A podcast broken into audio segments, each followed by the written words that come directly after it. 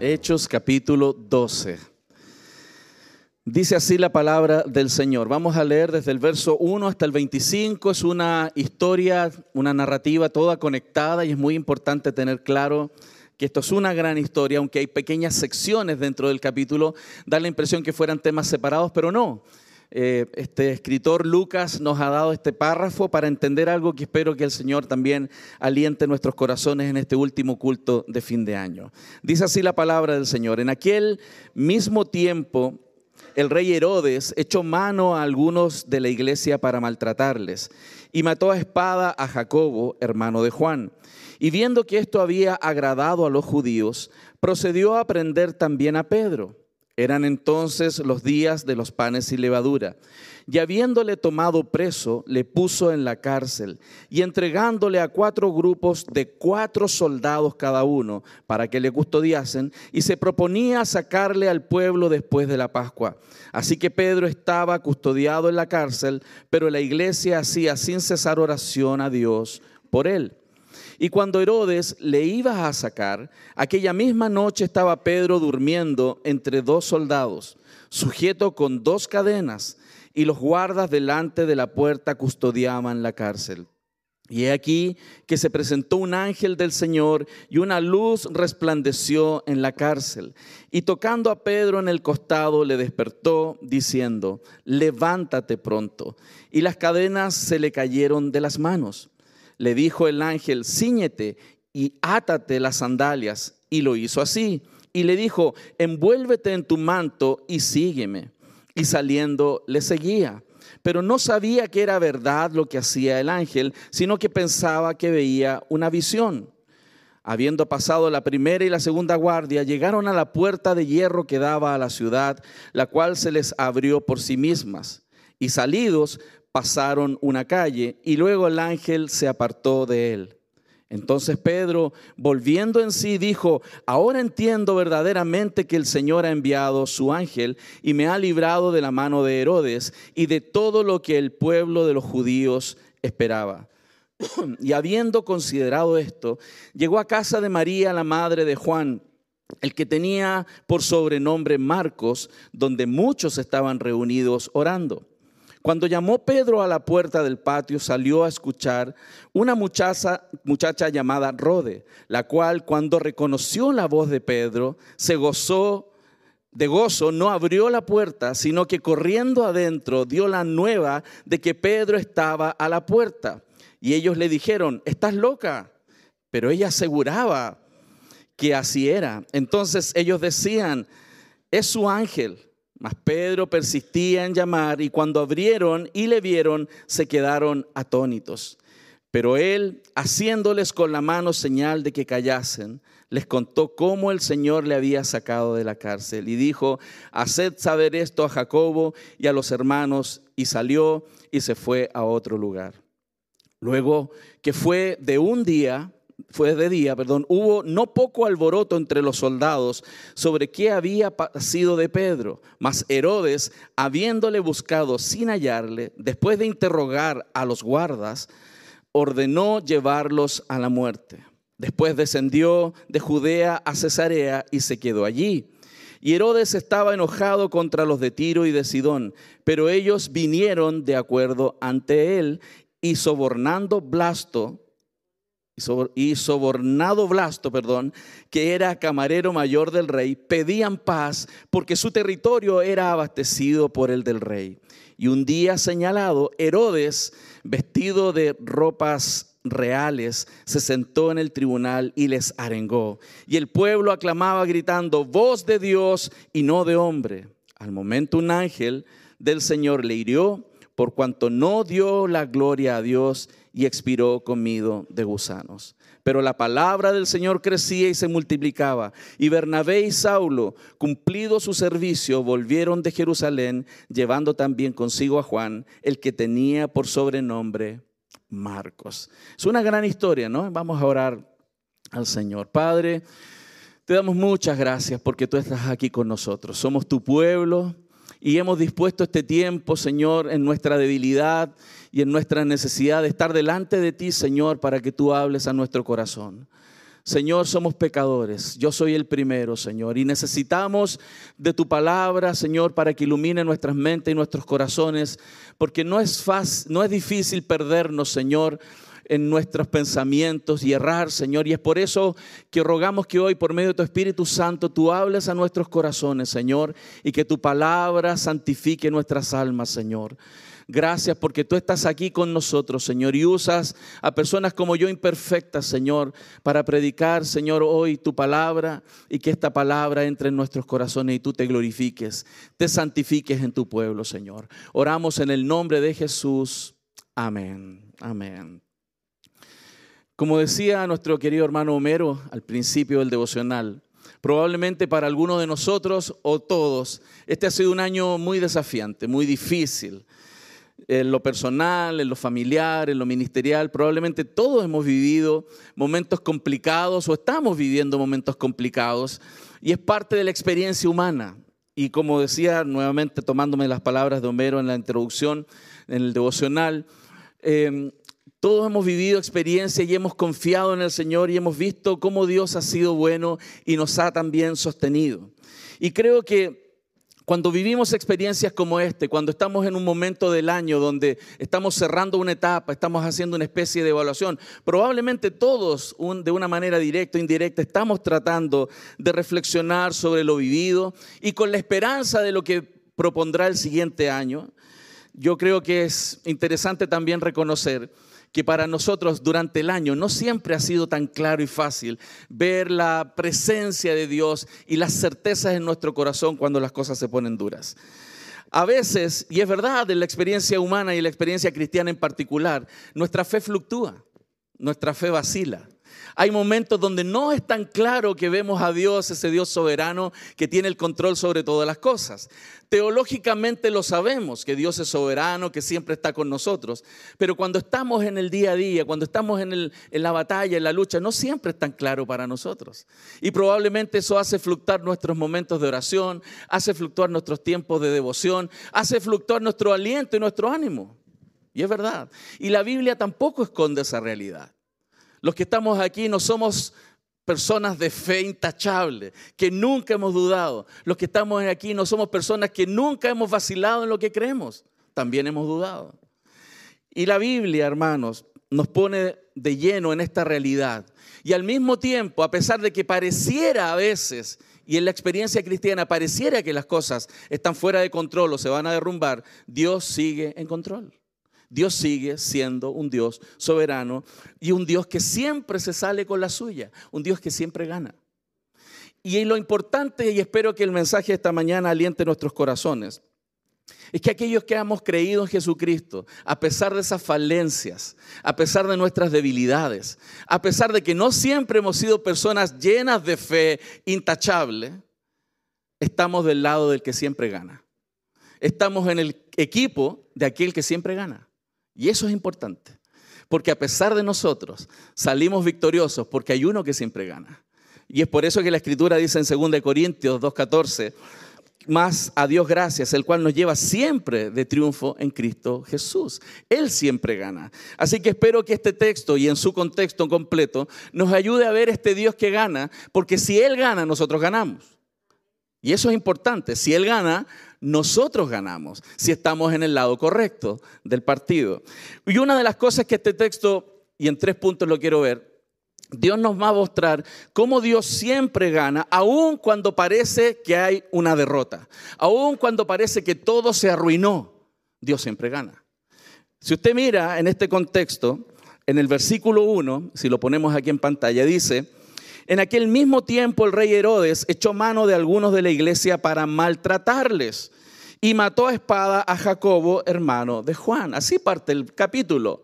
Qué interesante, ¿no? Nos introduce en el reinado de un rey, de un rey que era, no era un buen rey, era un rey también que tenía, por supuesto, como la mayoría de los reyes que aparecen en la escritura, no eran buenos reyes. Era el rey, uno de los reyes Herodes. Hay varios Herodes, por si acaso, en la Biblia, ¿no? y ya voy a explicar algo de eso. Y pareciera que este rey está haciendo una especie de experimento. Está tratando de, pulsar un poco a la multitud, de, de, entender cómo el pueblo se está moviendo. ¿Por qué? ¿Por qué digo esto? Porque los cristianos en ese tiempo no eran las personas aceptadas, eran los rechazados, eran los perseguidos. Y los judíos, los hebreos, los, particularmente, sobre todo los religiosos y el pueblo detrás de ellos, estaba detrás de los judíos, perdón, de los cristianos. Querían matarlos, querían atribularlos. Y para ganar votos, esto es muy político, ¿no? Muy político. ¿Qué hacen los reyes cuando el pueblo quiere algo? Les dan lo que ellos quieren. O sea, la mayoría, y si ellos desean que maltraten a los cristianos, por supuesto el rey va a entrar en eso. Pero ¿cuánto? ¿Cuánto maltrato tengo que hacer? Este rey tenía que pulsar un poco la reacción de ese pueblo. Y lo primero que hace es tomar a Jacobo y lo mata a espada. Lo primero que hace, a ver cómo reacciona el pueblo. ¿Qué pasa? ¿Qué es lo que dice la escritura? El verso 3 y viendo que había agradado a los judíos, o sea, mató a uno y esto agradó a los judíos, ahora procedió a prender a quién? A Pedro. ¿Quién era Pedro? El principal líder religioso del momento de aquellos cristianos que se estaban levantando. O sea, ¿cómo le doy el favor a los judíos? Primero mato a uno y ahora agarro a su líder principal. Esto es muy político. Y eso es lo que el rey estaba haciendo. Es típico de ellos. Si le gusta a la gente, no se trata si esto está bien o está mal, ¿no? Ustedes saben que en la política esto funciona así. No se trata si esto está bien o está mal. Se trata si esto me va a traer algún grado de votos en la siguiente elección, ¿cierto? Así funciona muchas veces, lamentablemente. Hasta este punto, en el texto, en el versículo 3, Herodes había logrado matar a Jacobo, hermano de Juan, y encarcelar a este líder conocido Pedro. Y el versículo 3 vuelve a decir, eh, eran entonces los días de los panes y levadura. El verso 4 dice, y habiendo tomado preso, le puso en la cárcel, entregándole a cuatro grupos de cuatro soldados cada uno, para que le custodiasen, hermanos. Y se proponía sacarle al pueblo después de la Pascua. Era la misma figura del tiempo de Jesús. ¿Recuerdan que Jesús fue encarcelado en tiempo de Pascua? y al final, en ese periodo, él sería expuesto frente al pueblo y el pueblo votaría. ¿Qué hacemos con él? ¿Se acuerdan? Es al mismo tiempo. Pedro estaba viviendo la misma experiencia que Jesús. Estaba encarcelado y ¿qué iba a hacer Herodes? Lo iba a sacar frente al pueblo en tiempo de Pascua para que ellos decidieran a quién matamos, a Pedro o a otro. Era la misma figura, hermanos.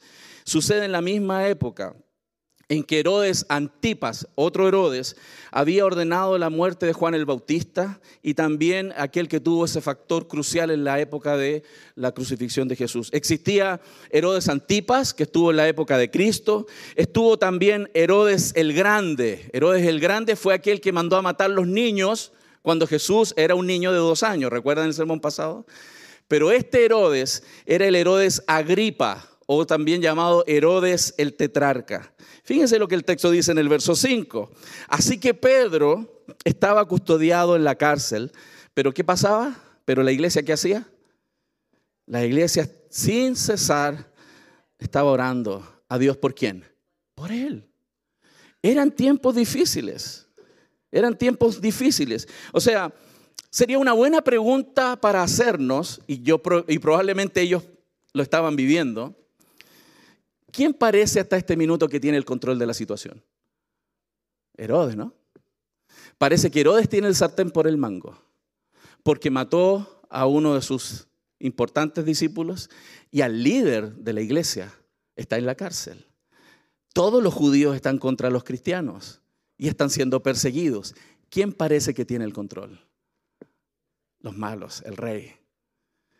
Y no es extraño que esa sensación los cristianos también la vivamos.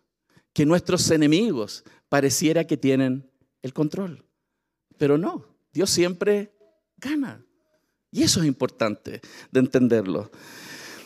Y por eso no es extraño y es muy probable, y me ha tocado observarlo en mi propia vida, como en la vida de la, iglesia, en, en consejería, que los cristianos también se preguntan, a veces no hablándolo, pero sí por dentro, ¿realmente Dios tiene el control?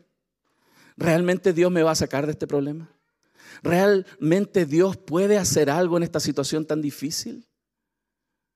¿O será que no? ¿O será que me voy a perder? ¿O será que mi vida se va a destruir? ¿O será que todo lo que he pensado de Dios no es real?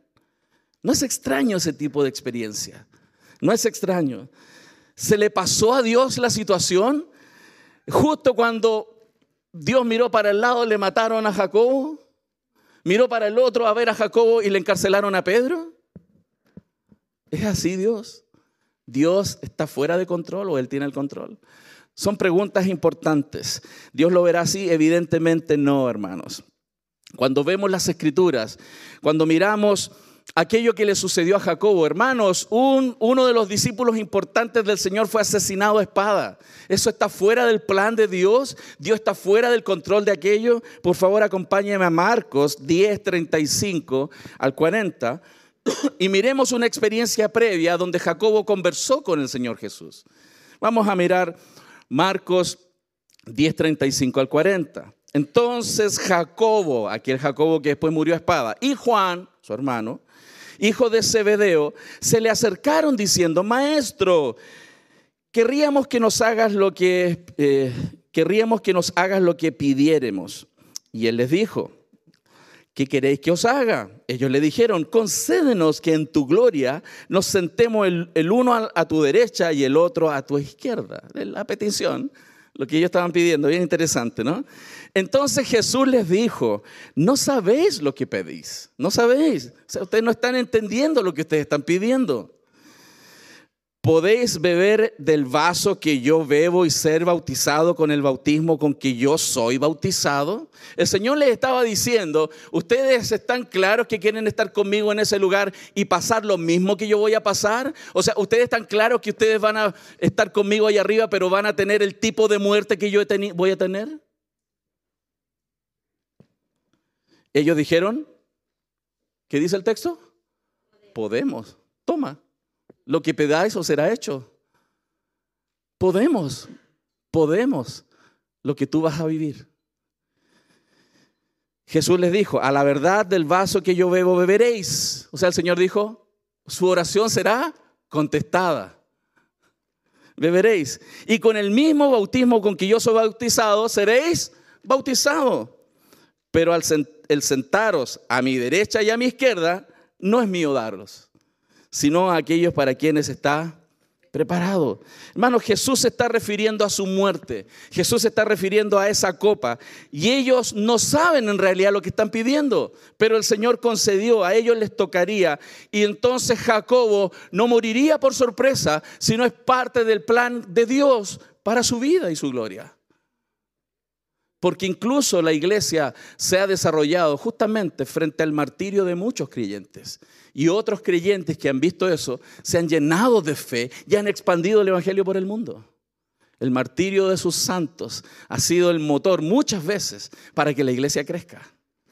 Y aquí, evidentemente, a través del martirio y esta muerte de un líder de la iglesia, Dios nuevamente se estaba glorificando. Una forma dura, para nosotros demostrar que Dios es soberano. Dios es soberano. Dios nos enseña en estas cosas qué grande es Él, cuán soberano es Él. Aunque para nosotros pareciera que todo está siendo perdido por Dios, está fuera del control de Dios, nada está fuera del control de Dios. La muerte de Jacobo no era una sorpresa. A Dios no se le fue la muerte de Jacobo. Dios la había determinado y preordenado mucho tiempo antes. No era sorpresa. Por eso, hermanos, ¿qué podemos aprender de este texto? Que los cristianos también glorificamos a Dios en la vida, pero también en la muerte. Eso es lo que decía Pablo, ¿no? Pablo decía, porque para mí el vivir es Cristo y el morir es ganancia. O sea, podemos glorificar a Dios en la vida, pero también en la muerte. Y Dios no pierde el control de eso. Nuestras muertes y en la manera que éstas sean, Dios las ha predispuesto para su gloria y el beneficio de sus hijos, hermanos. Ahora Pedro, en este pasaje, es llevado a, la cárcel, llevaba ahí aproximadamente una semana, pero quedaba más desafío. Miren el versículo 6 del libro de los Hechos. Y cuando Herodes le iba a sacar, esta idea de que le iba a sacar, lo voy a sacar para presentarlo al pueblo y que sea juzgado si vive o si muere, aquella misma noche estaba Pedro durmiendo entre los dos soldados, sujeto con dos cadenas, y los guardas delante de la puerta custodiaban la cárcel. Esta es la noche anterior en que lo van a matar. La noche anterior. ¿Cómo estarías tú? Uno podría preguntarse, pero Señor, ¿por qué no haces algo? Y no lleva un día, lleva varios días en la cárcel, varios días. Pedro está en la misma situación que el Señor y le iba a suceder. ¿Cómo estaba Pedro en ese momento? Durmiendo. ¿Cómo estaba Pedro? Durmiendo. Durmiendo, hermanos. ¿Por qué está durmiendo? Porque también esta escritura nos muestra que podemos aprender a esperar su tiempo. A su tiempo. Cuando Dios diga, no cuando yo diga. Por eso 1 de Pedro 5, 7 nos recuerda que podemos echar toda nuestra ansiedad sobre Él porque Él tiene cuidado de nuestras vidas. Aunque parece que todo se está perdiendo, aunque parece que todo se va a destruir, aunque parece que ya no tenemos futuro. No. Aunque parece que todo se va a caer, hermanos, Dios siempre gana. Y los que están de su lado ganan con Él. Amén. Entonces, ¿tiene sentido afanarse? ¿Tiene sentido eh, ponerse ansioso? No, no tiene sentido si entendemos esto en el fondo de nuestro corazón. Porque el mismo Dios que tiene control de la vida de Jacobo, que fue muerto a espada, es el mismo Dios que tiene el control de Pedro, que lleva varios días en la cárcel y al otro día lo matan. Es el mismo Dios. Y es el mismo Dios que tiene el control de nuestras vidas y de toda nuestra familia, hermanos. Entonces Pedro no tiene que preocuparse. Y la muestra clara de este texto es que Pedro lo liberaron, por hermano, y lo liberaron sobrenaturalmente. Dios lo liberó la última noche antes de matarlo. Y esto es bien interesante. Esos días en que Pedro estaba en la cárcel, ¿qué estaba haciendo Dios?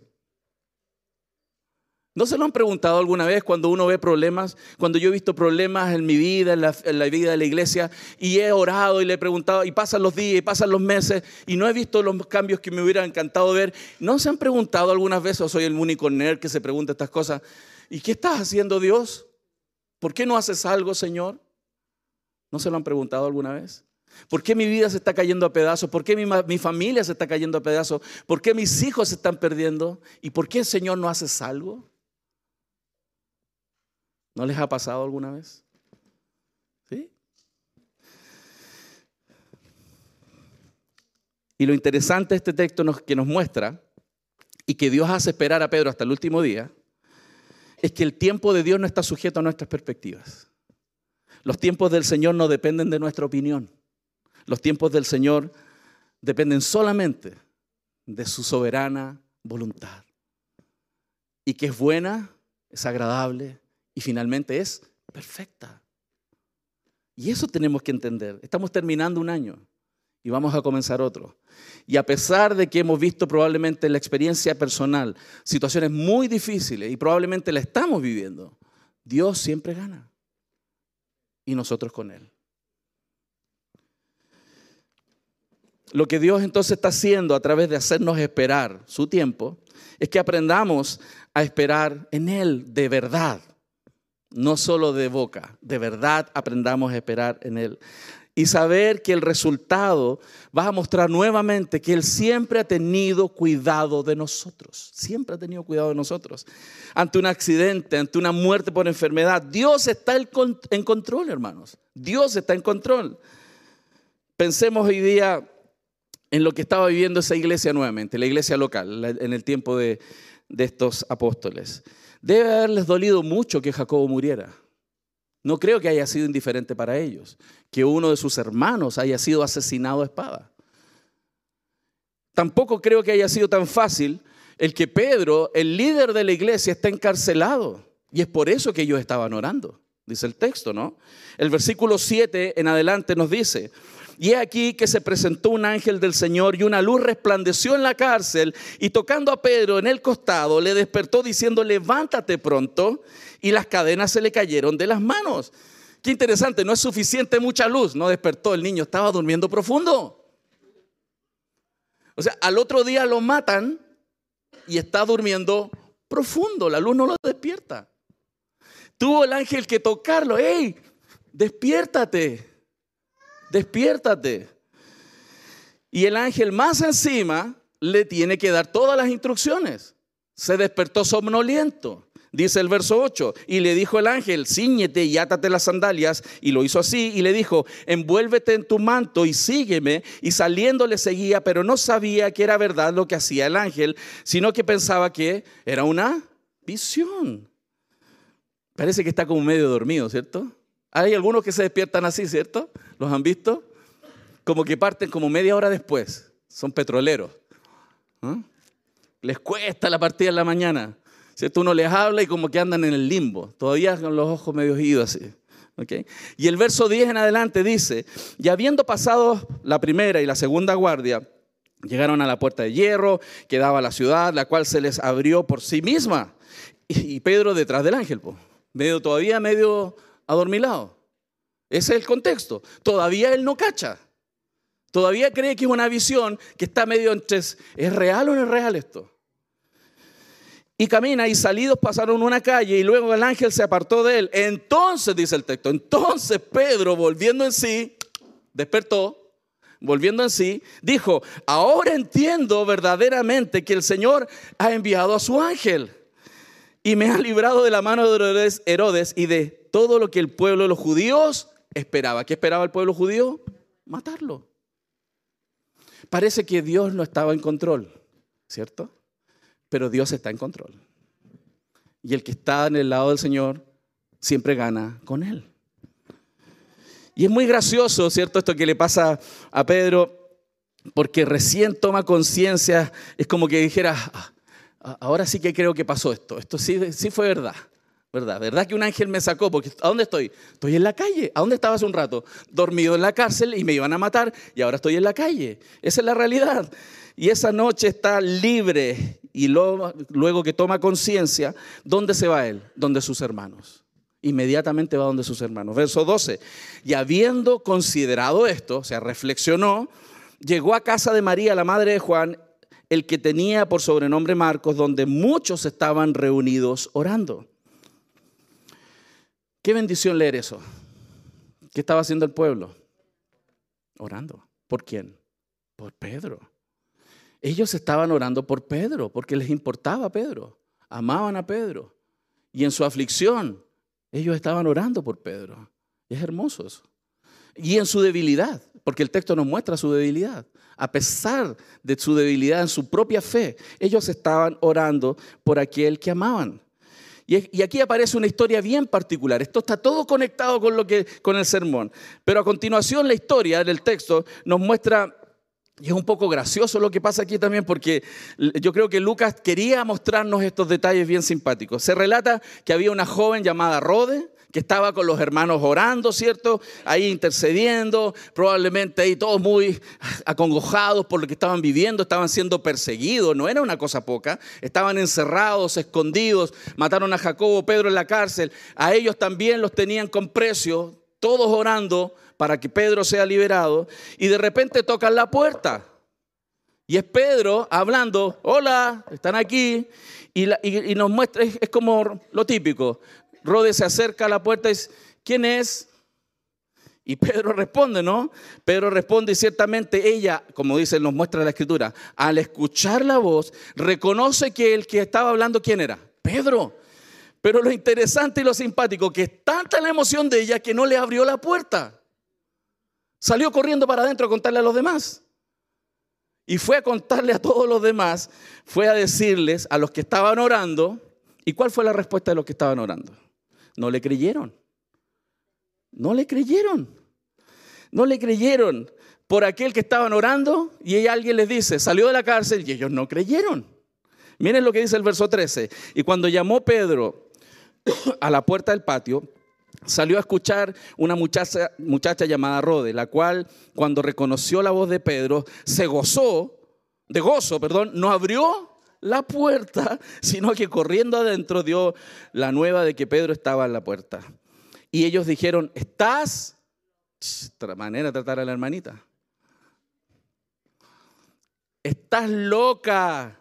Pero ella aseguraba que sí. Entonces ellos decían, es su ángel. Yo no sé qué teología tenían ellos, ¿no?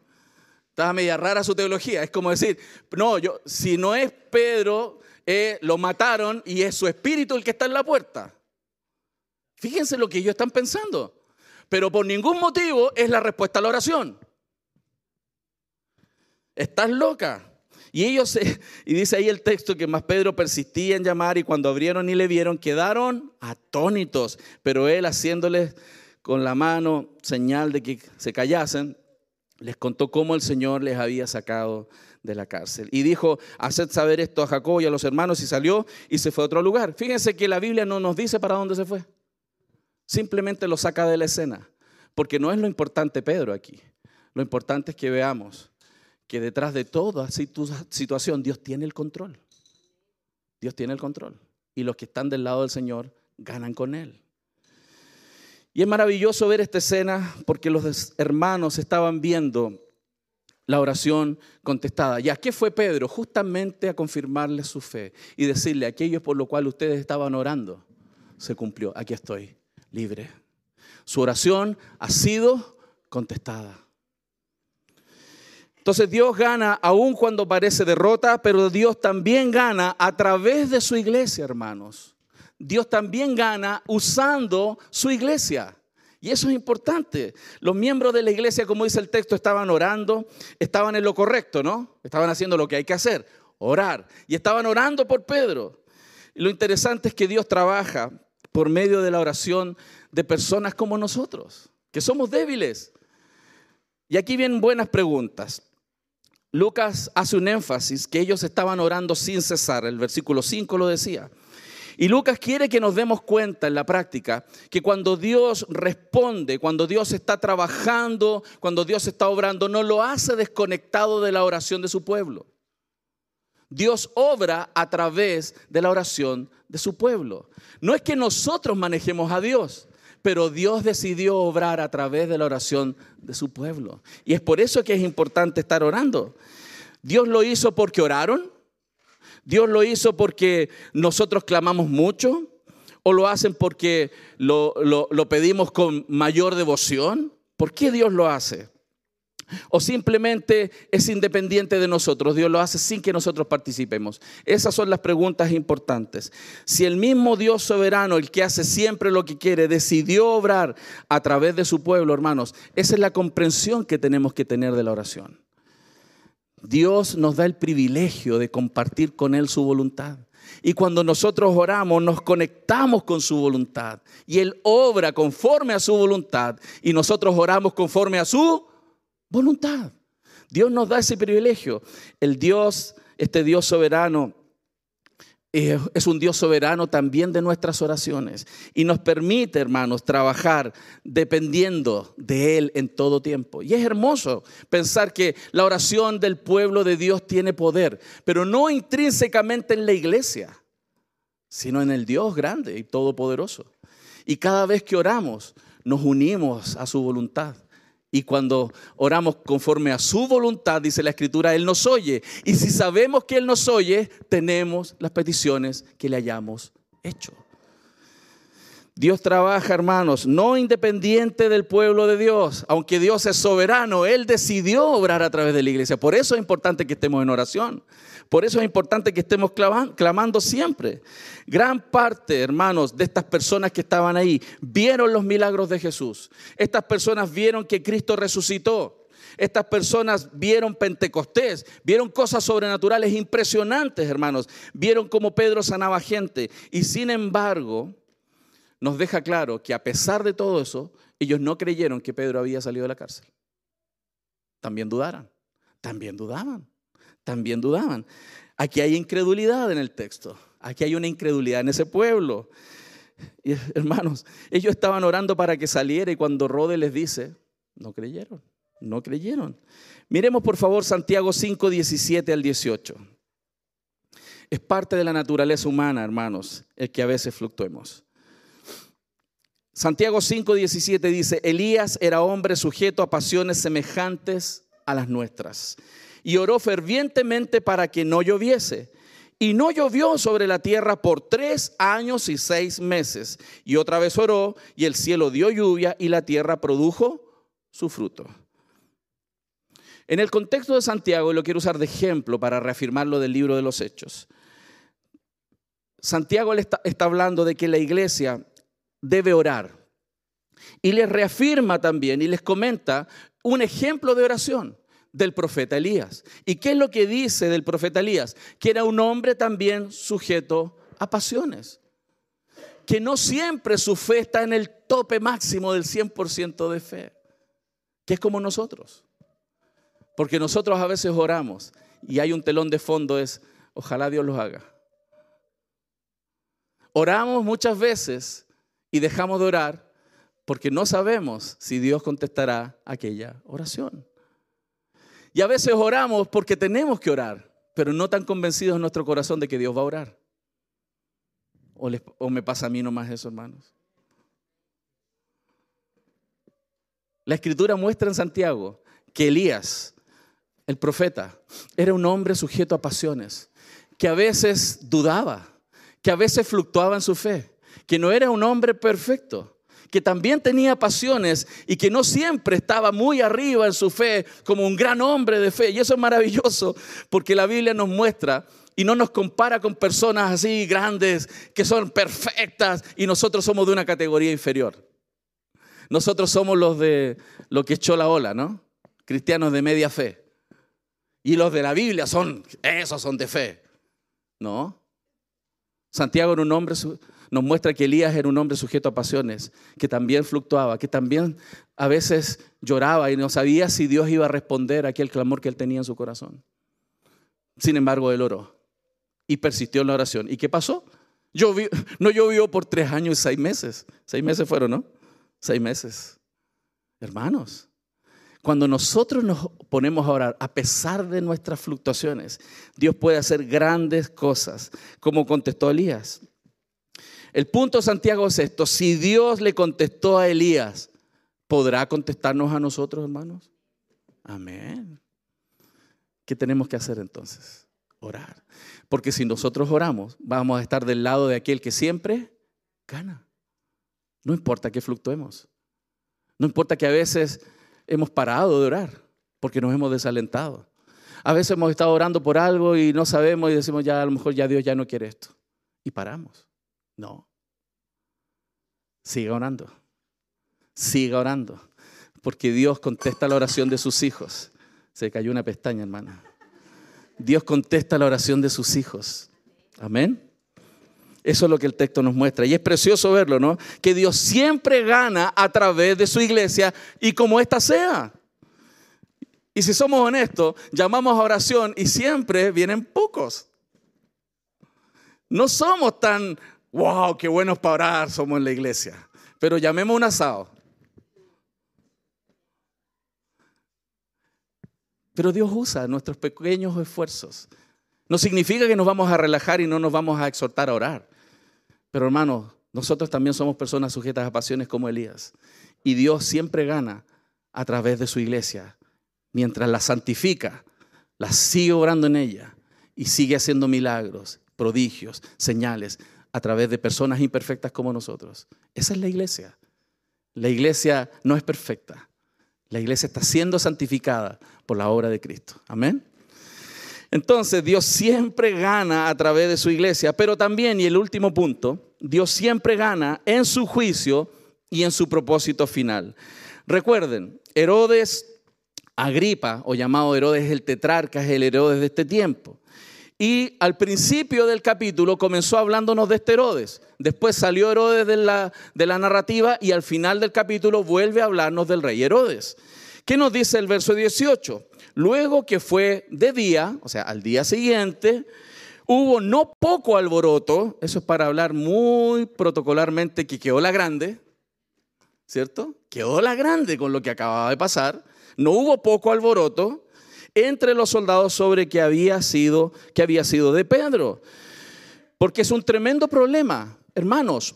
Cuatro grupos de cuatro soldados romanos de la guardia romana fueron puestos. O sea, la mayor seguridad de la época fue puesta para salvaguardar que Pedro estuviera en la cárcel. Y, y eran, la guardia romana, eran grandotes, no como algunos guardias que uno ve de repente en el supermercado, flaquitos, así. ¿Cierto? Que no le meten miedo a nadie. No, esto era la guardia romana.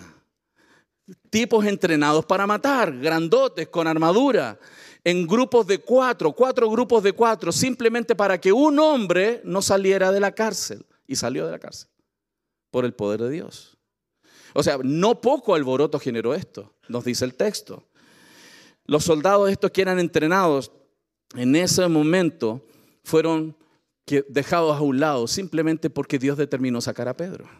El verso 19, más Herodes, habiéndole buscado sin hallarle, después de interrogar a los guardas, ordenó llevarlos a la muerte, mató a los guardas, los mató a todos. Después descendió de Judea a Cesarea y se quedó allí. Y no es extraño, ¿no? Que cuando, como Herodes muestra, cuando sus objetivos no fueron logrados, él se molestó mucho. Y el verso 20 dice, y Herodes estaba enojado contra los de Tiro y de Sidón, pero ellos vinieron de acuerdo ante él y sobornado Blasto, que era camarero mayor del rey, pedían paz porque su territorio era abastecido por el, por el rey. Aquí estamos nuevamente en temas políticos, ¿no? Y un día señalado, Herodes, vestido de ropas reales, se sentó en el tribunal y les arengó. Y el pueblo aclamaba gritando, voz de Dios y no de hombre. Al momento un ángel del Señor le hirió, por cuanto no dio la gloria a Dios y expiró comido de gusanos. Lucas es muy gráfico en el libro de los Hechos para mostrarnos lo que está sucediendo con el rey Herodes. Por otro lado, hay otra fuente, el historiador Flavio Josefo, que es un historiador judío romano, en sus libros hace referencia a este rey Herodes, también como los otros reyes Herodes, y dice en los escritos de Josefo que este rey ese día, hablando de ese día, que se vistió de ropas, de túnicas de plata, para que cuando el sol pegara, brillara frente a la gente. Ese era el orgullo de Herodes. Flavio Josefo registra ese momento en la muerte de, este rey y él estaba vestido de ropas de plata. La escritura no nos dice el tipo de ropa, pero ¿qué hizo la gente? Voz de Dios. Es que está aquí hablando ahora, tú no eres hombre, tú eres un Dios. Eso estaba clamando la gente en ese momento. Y entonces se entiende, ¿no? Que Herodes aceptó el elogio. Lo aceptó. ¿Y qué pasó? Dice que murió comido de gusanos. Esta es una muestra de cómo Dios termina el orgullo, cómo Dios acaba con el orgullo. Josefo habla de que él murió fuertemente, con fuertes dolores de estómago, dice sus escritos. Lo que la escritura nos muestra que él no duró mucho. Flavio Josefo dice que dura cinco días. La escritura dice que después de ese momento, cuando él fue aclamado por el pueblo, él murió. ¿Qué podemos ver aquí? Que Dios siempre gana a través de su juicio. Los que se van en contra de Dios van a perecer y los que están del lado de Dios van a vivir. Hermano, ¿de qué lado estás tú? Del lado del Señor, ¿cierto? Estamos del lado del Señor. Herodes Agripa, que es el símbolo de la arrogancia, murió ese día. Y el Señor Jesús habló acerca del orgullo. Juan 5:44 dice así, ¿cómo podéis vosotros creer? Pues recibís gloria los unos de los otros y no buscáis la gloria que viene del Dios único? Nosotros existimos para la gloria de Dios. ¿Qué otro tipo de juicio? ¿Contra qué juicio Dios también va a venir? Contra todo el humanismo secular. ¿Qué es el humanismo secular? Aquel que dice que todo es del hombre, por medio del hombre y para el hombre. ¿Qué dice la escritura? Todos de él, por él y para él. ¿Qué dice el humanismo secular? Todos de los hombres, para los hombres y por los hombres. Hermanos. ¿no? Ese es humanismo. Y vamos a ver un ejemplo de eso en Daniel, capítulo 4, versos 28 en adelante. El rey Nabucodonosor. Dice, todo esto vino sobre el rey Nabucodonosor.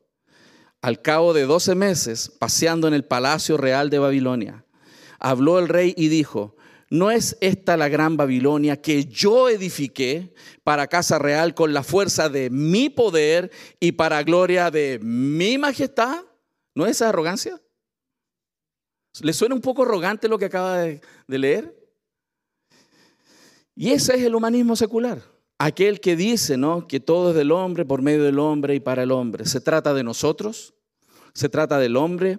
Esa es la filosofía principal que tú siempre vas a encontrar en cualquier escrito fuera de la Biblia, que no surja desde personas que tienen conocimiento del Señor. Es aquel tipo de escrito que nos dice que nosotros somos el centro del universo. Y fíjense lo que muestra el versículo 31 en adelante. Aún estaba la palabra en la boca del rey.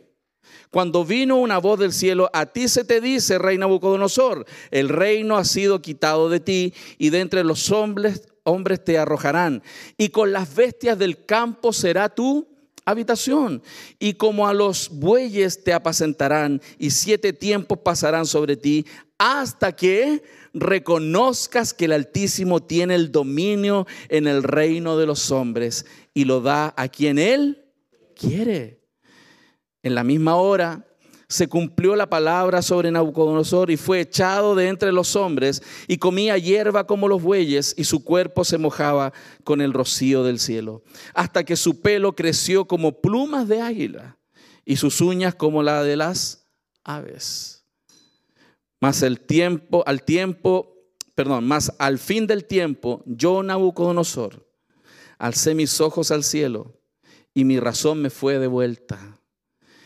Y bendije al Altísimo y alabé y glorifiqué al que vive para siempre, cuyo dominio es sempiterno y su reino por todas las edades.